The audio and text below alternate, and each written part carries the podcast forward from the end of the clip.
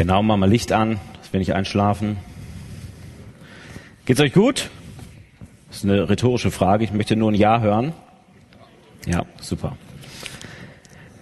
Vielleicht kennt ihr das, ja, man ist unterwegs mit der Jugendgruppe sowieso, die Christen zelten oft, ja, man ist auf irgendeinem Jugendtreffen oder im Urlaub irgendwie in Frankreich an der Atlantikküste und dann baut man so seine Zelte auf und dann gibt es zwei Kategorien von Menschen, ja.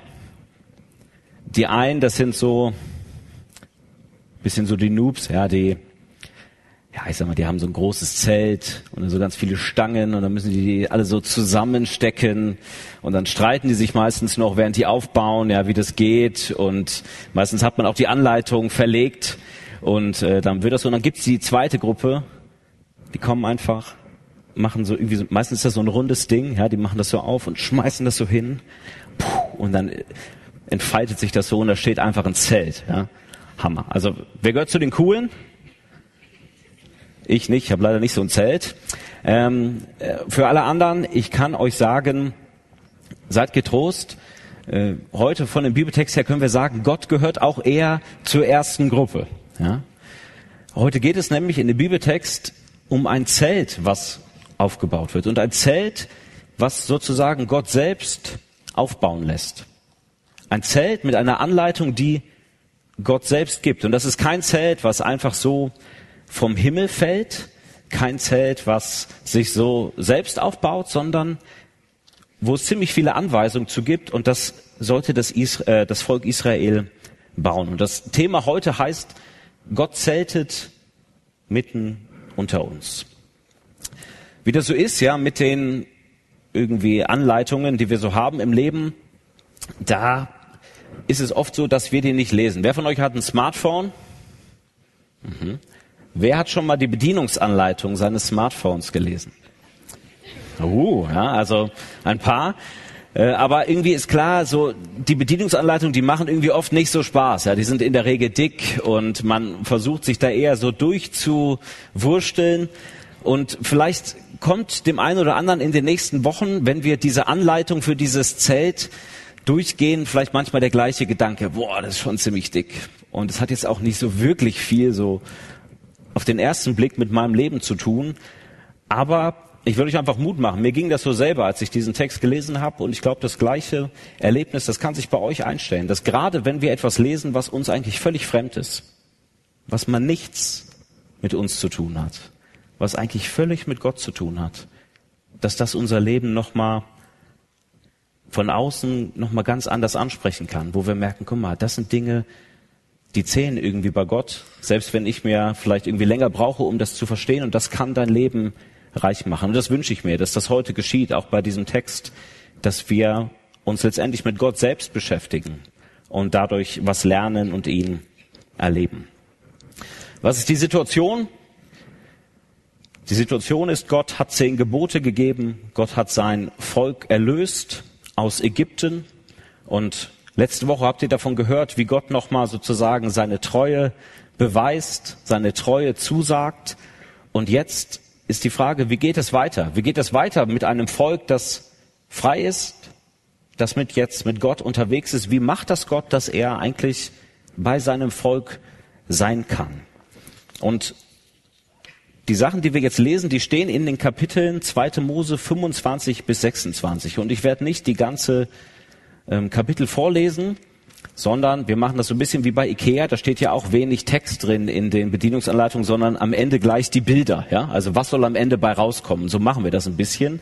Ich zeige euch die Bilder der Gegenstände, die Gott in diesen Versen anordnet. Also was sollen die Israeliten bauen? Und das fängt an, das ist sozusagen das Endprodukt, was rauskommen soll. Am Ende soll ein Zelt rauskommen. Was soll gebaut werden? ein Zelt der Begegnung, eine Stiftshütte. Und in dieser Stiftshütte gibt es zwei Räume. Das eine ist das Heilige und das andere davon abgetrennt nochmal ein besonderer Bereich, das Allerheiligste. Und im Heiligen, da stehen ein Leuchter und ein Schaubrottisch und im Allerheiligsten, da steht nur ein Gegenstand, da steht die sogenannte Bundeslade. Und der Text, wenn ihr euch mal Kapitel 25 durchlest, dann werdet ihr merken, der geht genau die entgegengesetzte Reihenfolge. Der fängt eigentlich bei der Bundeslade an und geht dann nach außen. Und das hat den Sinn, dass der Text da beginnt sozusagen, wo Gott am präsentesten ist, bei den heiligsten Gegenständen. Und er geht von dort aus immer weiter zu, aus diesem Heiligtum raus, auch zu den anderen Gegenständen, die auch in den nächsten Wochen dran sind. Und lasst uns einfach mal kurz diese einzelnen Gegenstände angucken, nicht alles durchlesen sozusagen, wie sie genau ähm, angeleitet werden zu bauen, aber zu gucken, was hat das eigentlich für einen Sinn, dass Gott sagt, baut das, baut mir das. Das erste ist dieses Zelt, diese Stiftshütte. Das ist vielleicht eher, würden wir heute sagen, ein Patchwork-Zelt. Also das besteht aus ganz vielen Fällen, die darüber gelegt werden und die werden alle irgendwo miteinander verbunden. Und Gott sagt in Kapitel 26, das ist ein Bild, obwohl das ganz viele Sachen sind, soll das alles irgendwo miteinander verlinkt werden, verbunden werden, um anzuzeigen, ich bin ein Ganzer. Ich bin heilig. Bei mir fällt nichts auseinander. Eigentlich ist es ein Zelt, eine Hütte.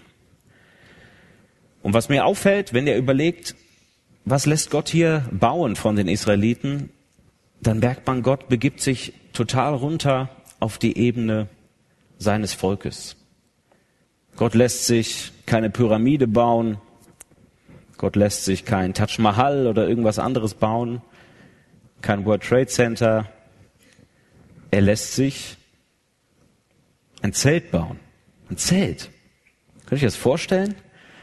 Der heilige Gott, der liebt sein Volk so sehr und der identifiziert sich so sehr damit, dass er sagt, wenn ihr in Zelten lebt, wisst ihr, wo ich denn lebe?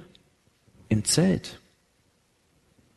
Wenn ich euer Gott bin und ich bin der Gott eines Volkes, was umherzieht in der Wüste, dann werde ich wohnen in einem Zelt, was auch umherzieht in der Wüste. Ich mache mich ein Stück weit euch gleich. Ich komme auf euch zu. Und das ist das, was wir auch in Jesus sehen können, wenn er Mensch wird. Gott geht wirklich auf uns Menschen zu. Der heilige, lebendige Gott, der will in einem tragbaren Zelt leben. Und erst Jahrhunderte später werden die Israeliten ihm mal einen Tempel bauen. Ist auch ganz interessant, die bauen den dann erst, wenn die alle schon selber Häuser haben, ja, und irgendwann mehr geht denen auf, hm, wir wohnen alle in Häusern, nur Gott wohnt noch im Zelt, vielleicht sollten wir das ändern.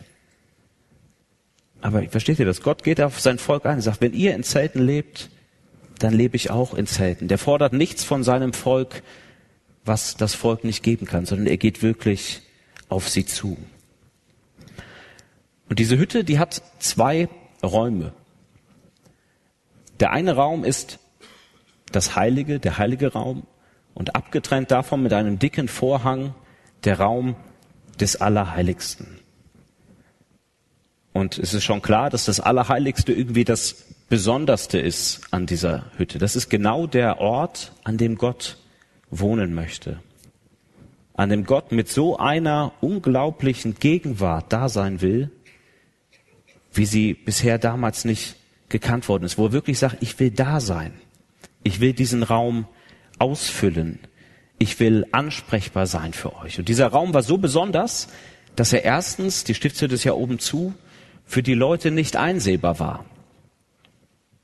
Man konnte nicht ständig reingucken, ach guck mal, da ist Gott, sondern es ist irgendwie ein Stück weit auch noch im Verborgenen. Und da ist dieser Vorhang davor und der hohe Priester durfte nur ein einziges Mal im Jahr in diesen Raum rein. Nur einmal im Jahr war es ihm gestattet, direkt vor Gott zu treten in dieses Allerheiligste. Und das heißt, Gott kommt seinem Volk ganz nah in diesem Zelt, aber er ist auch ein bisschen noch nicht ganz offenbar. Man kann noch nicht ganz ihn sehen. Er ist schon da, aber das Allerheiligste ist auch noch ein Stück weit verschlossen. Gehen wir in die anderen Räume, in das Heilige. Was steht dort drin? Dort steht ein Schaubrottisch. Ich habe auch keine so richtige Ahnung, was das sein soll. Ja, es ist ein Tisch. Und auf diesem Tisch stehen zwölf Brote. Diese Zahl, die ist nicht zufällig, sondern die steht für die zwölf Stämme Israels. Wir würden heute sozusagen für die Deutschen vielleicht sagen, das ist, da würden 16 Brote liegen für unsere Bundesländer. Also das heißt, das symbolisiert, zwölf Brote liegen vor mir. Das ganze Volk hat eigentlich Gemeinschaft mit mir, mit Gott im Heiligen an einem Tisch. Das ganze Volk darf vor mir sein. Und es ist auch ein Bild dafür bei dem Brot, dass Gott diese Nahrung ist, die seinem Volk gut tut. Geistliche Nahrung, aber auch, dass er so der Versorger seines Volkes ist. Das bedeutet dieser Tisch. Und dann ist da dieser Leuchter, ein Licht. Und das Licht symbolisiert die Gegenwart und das Licht Gottes. Seine Reinheit, seine Gerechtigkeit, sein Wesen, in dem keine Finsternis ist. Das heißt, alle diese Gegenstände sind Symbole letztendlich für Gott selbst, für Eigenschaften von Gott selbst und sollen den Menschen helfen, den Priestern helfen, zu erkennen, Gott ist wirklich hier. Gegenstände, die seine Gegenwart irgendwie für Menschen erlebbar machen. Und dann im Allerheiligsten, da steht nur noch ein Gegenstand. Und dieser Gegenstand ist die Bundeslade. Ich weiß nicht, wer von euch Indiana Jones noch kennt. Das war früher so, ich bin ja jetzt 30 geworden. Früher war das noch cool, Indiana Jones. Ja, ich glaube, es kennt keiner mehr. Ähm, Indiana Jones, das war so ein Abenteuertyp und der hat immer Sachen gesucht. Unter anderem auch äh, so die Bundeslade und andere Dinge. Also keiner weiß, wie die Bundeslade so richtig aussieht. Deswegen sind hier zwei Bilder. Aber es ist trotzdem ein ganz besonderer Gegenstand, der besonderste Gegenstand in diesem Zelt. Und er steht in der Mitte vom Allerheiligsten. Und es ist ein Gegenstand, der Gottes Treue symbolisieren soll. Man kann auch sagen, das ist sozusagen das Zeichen von Gottes Treue. Wenn ihr letzte Woche gehört habt, auch von David Kröker, von Gottes Treue zu uns und zu seinem Volk, dann ist sozusagen diese Bundeslade das Symbol. Und im Allerheiligsten steht sozusagen dieses Symbol des Bundes. Ich will bei euch sein. In dieser Bundeslade liegen die zehn Gebote, auf die Gott und das Volk sich sozusagen geeinigt haben, dem Bund, den sie geschlossen haben. Und das ist ein Zeichen dafür, ich will wirklich bei euch sein. Ich bin euch treu. Und mit dieser Bundeslade ist Gott nicht nur seinem Volk treu, sondern der ist auch sich selbst treu. Denn es gab auch um Israel herum tragbare Heiligtümer. Es gab auch Götter, die irgendwo in einem Zelt gewohnt haben. Was es aber nicht gab, war ein Gott, der kein Bild hat. Im Allerheiligsten, im wichtigsten Raum, da steht zwar ein Symbol, eine Bundeslade, aber die Bundeslade ist eigentlich innen drin fast leer und obendrauf ist nichts. Zwei Engel, die irgendwie sich zu berühren scheinen über diesem Thron, der auf dieser Lade ist, wachen, aber da ist nichts. Da ist kein Bild von Gott, weil Gott sagt, ich bin nicht zu fassen in diesen Dingern. Ich bin nicht zu fassen durch eure Handwerkskunst. Ich bin letztendlich nicht greifbar zu machen.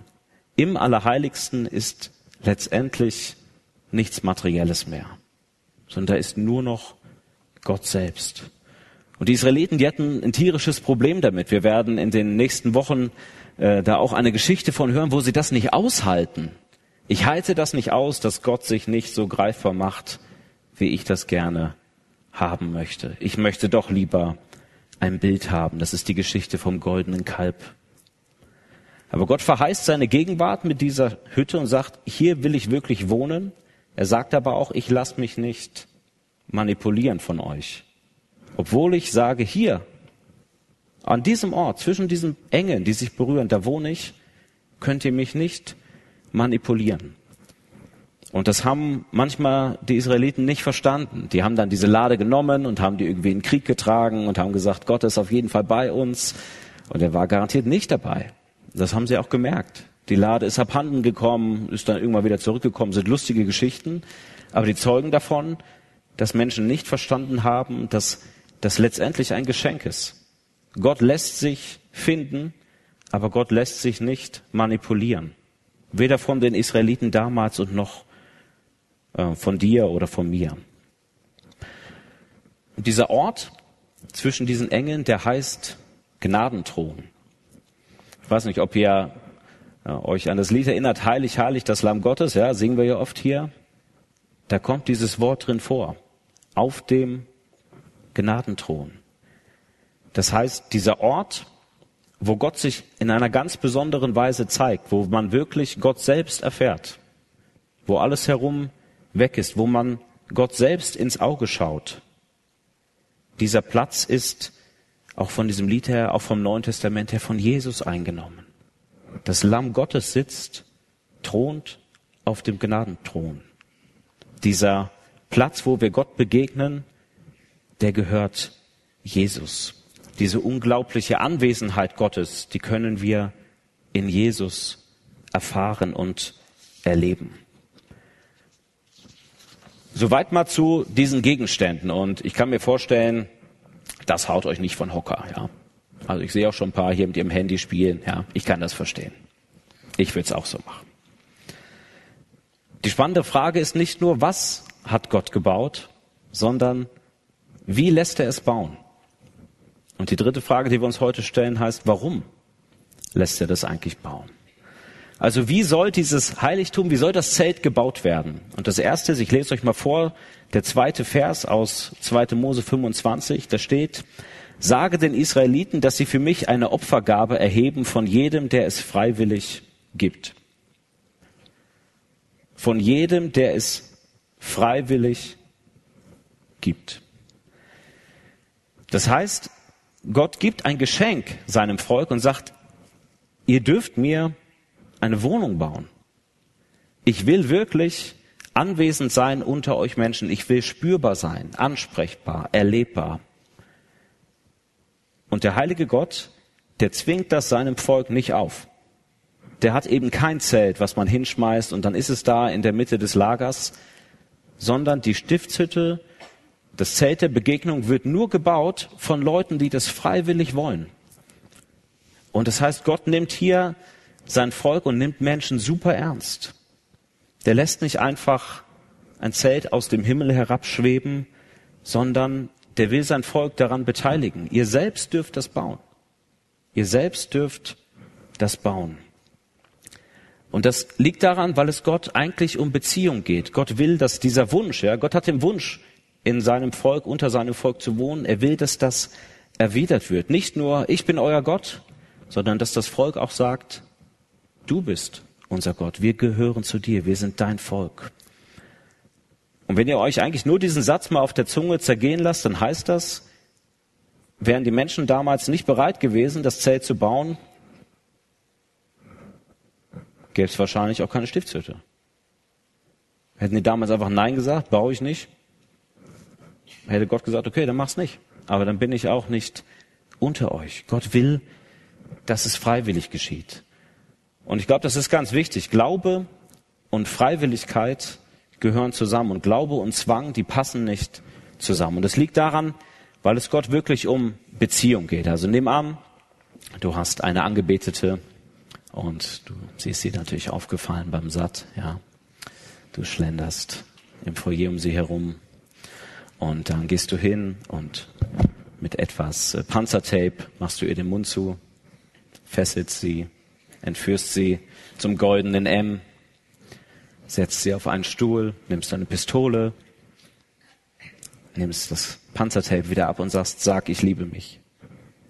Ich liebe dich. Und dann sagt sie, ich liebe dich. Und sagst, ja, Woo, sie liebt mich. Ist klar, ist komisch. Ja? Das geht nicht. Das hat nichts mit Beziehung zu tun. Das, was du von dieser Person willst, das kannst du nicht erzwingen. Weder durch Pistolen, durch sonst was, durch irgendetwas. Das ist nicht machbar. Echte Beziehung ist niemals durch Zwang einzufordern von einer Person. Das macht Gott auch nicht. Gott fordert deine und meine Liebe nicht durch Zwang ein, sondern er möchte, dass wir ihm freiwillig dienen, ihm freiwillig einen Platz geben in unserem Herzen, dass wir das aus eigener Entscheidung tun. Und wenn wir das tun, dann sollen wir ihm nicht irgendetwas geben, sondern dann sollen wir ihm das geben, was auch die Israeliten damals gemacht haben. Das ist das Zweite, das kommt in den Versen drei bis sieben. Sie sollen ihm nämlich das geben, was sie haben, und zwar das Beste, was sie haben. Die Stiftshütte, die wird nicht mit irgendwas gebaut, das ist kein Baufusch, sondern das sind die kostbarsten Materialien, die sie damals hatten. Kopf, äh, ähm, Gold, Silber, Kupfer, blauer und roter Purpur, Scharlach, feine Leinwand, Ziegenhaar, rot gefärbte Widderfelle und so weiter. Gott fordert von seinem Volk dann aber auch das Beste. Das Beste, was sie zu geben haben. Und da ist er jetzt nicht, da geht es nicht um irgendwelche Sachen, die sie nicht haben, so nach dem Motto, ich will irgendwas haben, was du nicht hast. Ja, also in Ägypten haben die aber die und die Steine und jetzt hol die mir, sondern da geht es um die Sachen, die die wirklich bei sich tragen. Vielleicht ihren Schmuck, den sie abgelegt haben.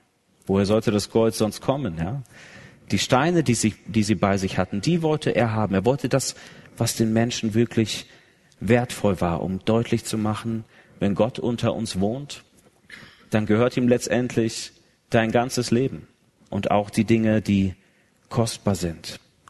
Und das ist heute noch genauso. Wenn Gott dich ruft und wenn Gott in dein Leben spricht, dann will Gott letztendlich deine ganze Person. Nicht nur irgendwie etwas von dir, sondern alles. Und das beinhaltet auch die Dinge, die dir wichtig sind.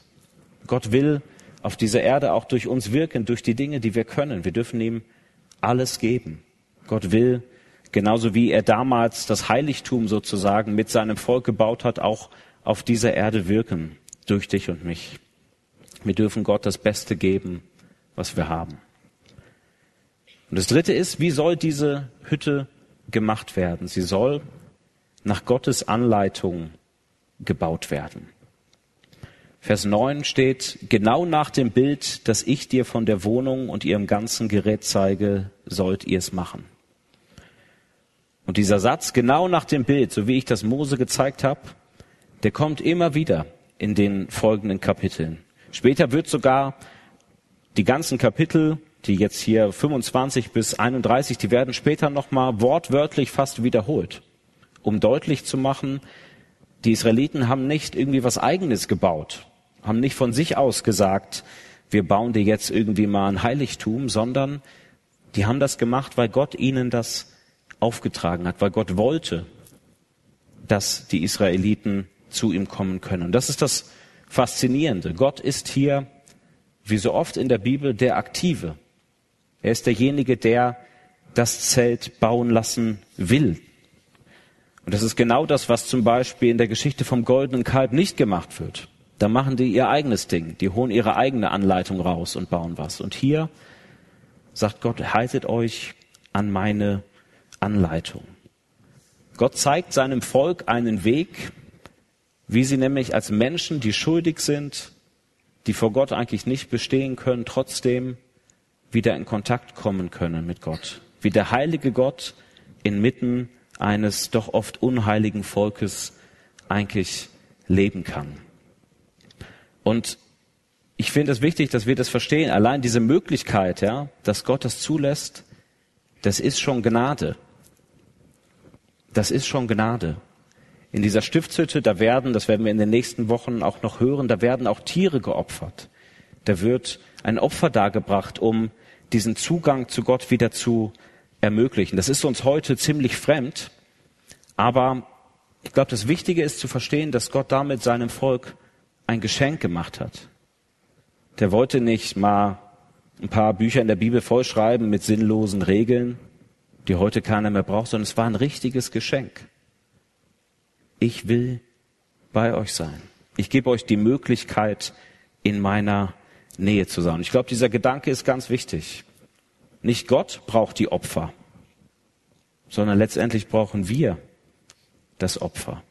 Für uns ist diese Hütte, damit wir mit Gott leben können. Das sind Dinge, die eigentlich mit uns zu tun haben. Gott will in unserer Mitte Wohnung, Wohnung nehmen und diese Heilung, all das, was damit zusammenhängt, dass wir als sündige Menschen wieder vor Gott bestehen können, all das kommt zusammen, wenn wir in seine Gegenwart treten. Seine Gegenwart ist Heilung. Durch seine Gegenwart in seinem Volk kann er sein Volk verändern, so wie Tim das vorhin gesagt hat, kann ihm Gutes tun. Das Letzte, Warum? Und letztendlich auch das Wichtigste. Warum will Gott eigentlich dieses Zelt gebaut haben? Warum will er das bauen? Zwei Verse. 2. Mose 25, Vers 8 sagt Gott, und sie sollen mir ein Heiligtum machen, dass ich unter ihnen wohne. Und diese Sehnsucht, ich will unter ihnen wohnen, die kommt in diesen ganzen Kapiteln immer wieder vor, immer wieder dieser Satz. 2. Mose 29. Ich werde mitten unter dem Volk Israel wohnen und als ihr Gott bei ihnen sein. Dann werden sie erkennen, dass ich der Herr, ihr Gott bin, der sie aus Ägypten herausgeführt hat, um in ihrer Mitte zu wohnen. Ich bin der Herr, ihr Gott. Das heißt, warum hat Gott diese Hütte bauen lassen?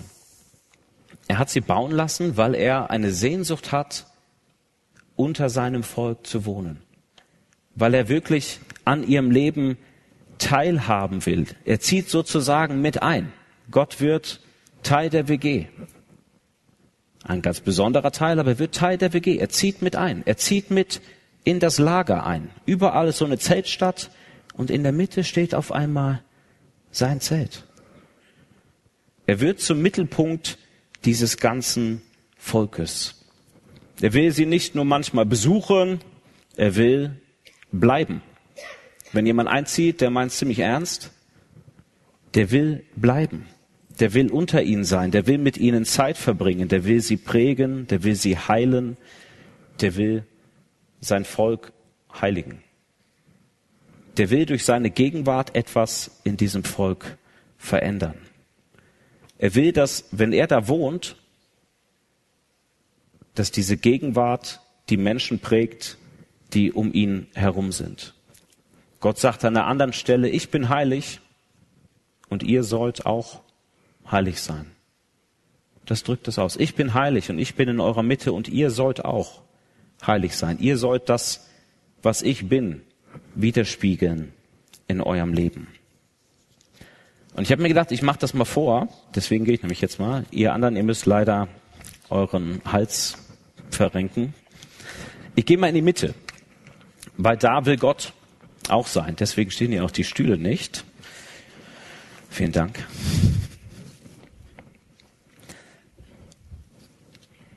Versteht ihr das? Gott will in der Mitte wohnen. Der will nicht irgendwo am Rand sein. Der will nicht auf der Empore sein, sondern er will in der Mitte sein. Im Zentrum. Da, wo alle Dinge sich drum arrangieren. Und er will wirklich wohnen. Das war damals so in dieser, in diesem Zelt, dass er hier hingekommen ist, um zu wohnen, zu bleiben, zu prägen. Und wenn ihr in die Bibel guckt, vom Anfang bis zum Ende, dann ist das immer das gleiche Bild. Gott will Wohnung nehmen. Im Garten Eden, ganz am Anfang der Bibel, ist Gott beim Menschen. Er redet mit ihnen auf ganz nah, Augenkontakt, face to face. Und dann geht dieser Kontakt kaputt und dann schafft Gott etwas durch diese Stiftshütte, die wir haben, von der wir gehört haben. Und das wird letztendlich im Neuen Testament durch Jesus noch hundertmal mehr überboten. Gott wohnt und wohnte damals in diesem Zelt und in Jesus, von ihm wird beschrieben, Gott wohnte in ihm selbst. Die Herrlichkeit Gottes, diese unglaubliche Nähe Gottes, die wohnte in Jesus selbst. Jesus war auch so eine Wohnung Gottes. Und wenn ihr guckt, was Jesus sagt, denkt noch mal an die Sachen, die in der Hütte stehen.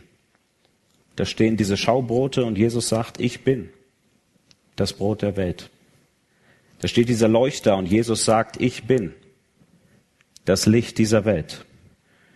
Und da steht dieser Vorhang, der das Heilige vom Allerheiligsten trennt und dieser Vorhang, der zerreißt in dem Moment, wo Jesus stirbt. Und das ist ein Bild dafür von Gott, wo er sagt, der Zugang zu mir, der ist frei. Ich will nicht nur an einer Stelle wohnen, in einem Zelt, in einem Tempel. Ich will letztendlich in dir wohnen. Das ist das, was das Neue Testament sagt. Ich werde in dir wohnen. Epheser 3, da betet das Paulus. Ich bete darum, dass Jesus in euren Herzen wohnt. Könnt ihr euch das vorstellen? Diese gleiche krasse Gegenwart, die Gott verheißen hat damals in seinem Volk, die wohnt, wenn wir an Jesus Christus glauben und wenn wir uns ihm öffnen, dann wohnt die in dir und mir. Dann nimmt Gott in uns Wohnung. Dann ist Gott uns unglaublich nah. Und in der Offenbarung lesen wir, dass es später einmal wieder so sein wird. Dass Gott wirklich, so wie schon im Paradies, in der Mitte seines Volkes wohnen wird. Seht, die Wohnung Gottes ist jetzt bei den Menschen. Gott wohnt in ihrer Mitte. Sie werden sein Volk sein, ein Volk aus vielen Völkern, und er selbst, ihr Gott, wird immer bei ihnen sein. Das ist dieses Bild, was Gott benutzt. Gott will wohnen in dir. Und er will nicht irgendwo wohnen, sondern er will eben in der Mitte wohnen. Und damals war das so, auf diesem Zelt, da war Gott sichtbar durch so eine Säule, eine Wolkensäule und eine Feuersäule. Und wenn die Säule sich bewegt hat, da hat das ganze Volk sich bewegt. Wir machen das mal. Ja? Also wenn sozusagen die, äh, ich setze mich mal hin. Ja? Also wenn die Säule sich aufgestellt hat, dann sind alle aufgestanden. Steht mal auf. Ihr ahnt schon, was kommt, ja? Äh, wenn die sich niedergelassen hat, dann haben sich die Israeliten auch niedergelassen. Jetzt stehe ich nur noch auf, ihr dürft sitzen bleiben. Aber das Bild ist klar. Wenn Gott in der Mitte ist, wenn Gottes Gegenwart spürbar ist, dann ist das seine Möglichkeit, um sein Volk zu leiten. Dann ist das seine Möglichkeit, wenn Gott in der Mitte deines Lebens ist, dein ganzes Leben zu leiten dann darfst du auf ihn schauen und gucken, wie er ist mit seiner Gegenwart und das darf dein Leben verändern, und zwar jeden Bereich deines Lebens. Deine Familie, die Schule, an der du bist, deine Arbeit, die du machst, all die Sachen dürfen auf Gott ausgerichtet sein. Und ich will dich einladen jetzt, wenn wir Lieder singen, dass wir uns das ganz bewusst machen. Diese gleiche Gegenwart, die Gott damals verheißen hat in diesem Zelt, die ist heute hier.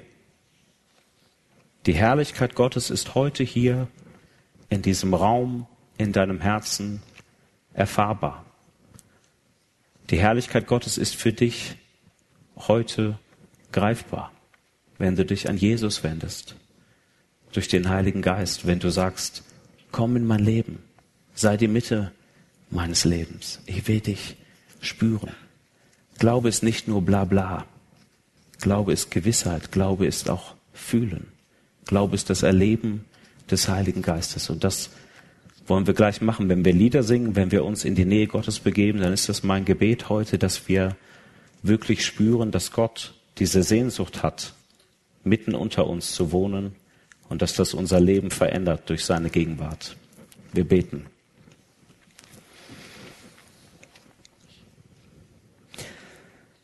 Herr Jesus, wir danken dir dafür, dass wir ja das sehen dürfen, auch schon im Alten Testament, dass du diese Sehnsucht hast, unter deinem Volk zu wohnen. Diese Sehnsucht hast nicht irgendwo zu sein, sondern mittendrin. Im Leben, im Alltag, fast Zeltwand an Zeltwand mit deinem Volk. Dank dafür, dass das für uns noch viel mehr gilt. Du willst in uns Wohnung nehmen. Du willst als der heilige Gott in uns wohnen durch deinen Heiligen Geist. Und das ist schwer zu verstehen, das ist eigentlich unbegreiflich und darum brauchen wir dich, dass du uns das klar machst und uns zeigst, was für ein geniales Geschenk das ist. Du willst in uns wohnen, Vater. Und darum bitten wir dich, dass wenn wir uns jetzt auf dich ausrichten, auf die Mitte hin ausrichten, dass das in unserem Leben immer klarer und tiefer wird, diese Gewissheit, du wohnst in uns und weil deine Gegenwart da ist, deshalb verändern sich alle Dinge. Deshalb kommt deine Liebe bei uns an.